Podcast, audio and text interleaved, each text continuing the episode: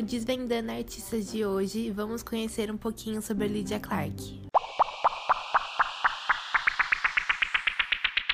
e escultora contemporânea brasileira, Lídia Parmel Liles nasceu dia 23 de outubro de 1822, em Minas Gerais, na cidade de Belo Horizonte.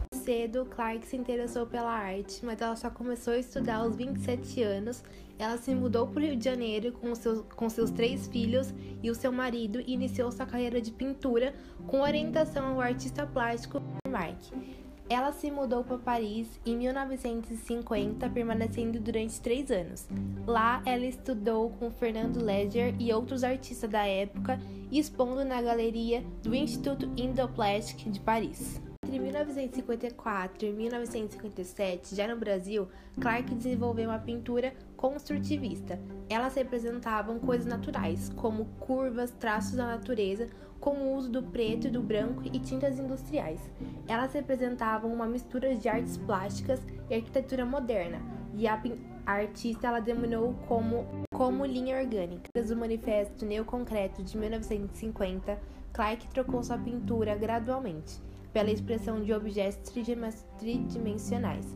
Realizou a série Bichos em 1960 em construções geométricas e metalizadas que articulavam por meio de dobradiças e requer com a participação do telespectador. No trabalho, Clark aproximou a arte da vida, transitando de um trabalho artístico convencional para um trabalho terapêutico. Em 1976, a artista designou objetos relacionados, tanto dela, tanto dos pacientes, em uma sessão de terapia, com a finalidade de despertar emoções como olfato, tato nos seus clientes, possibilitando um trabalho curativo, mas também interativo.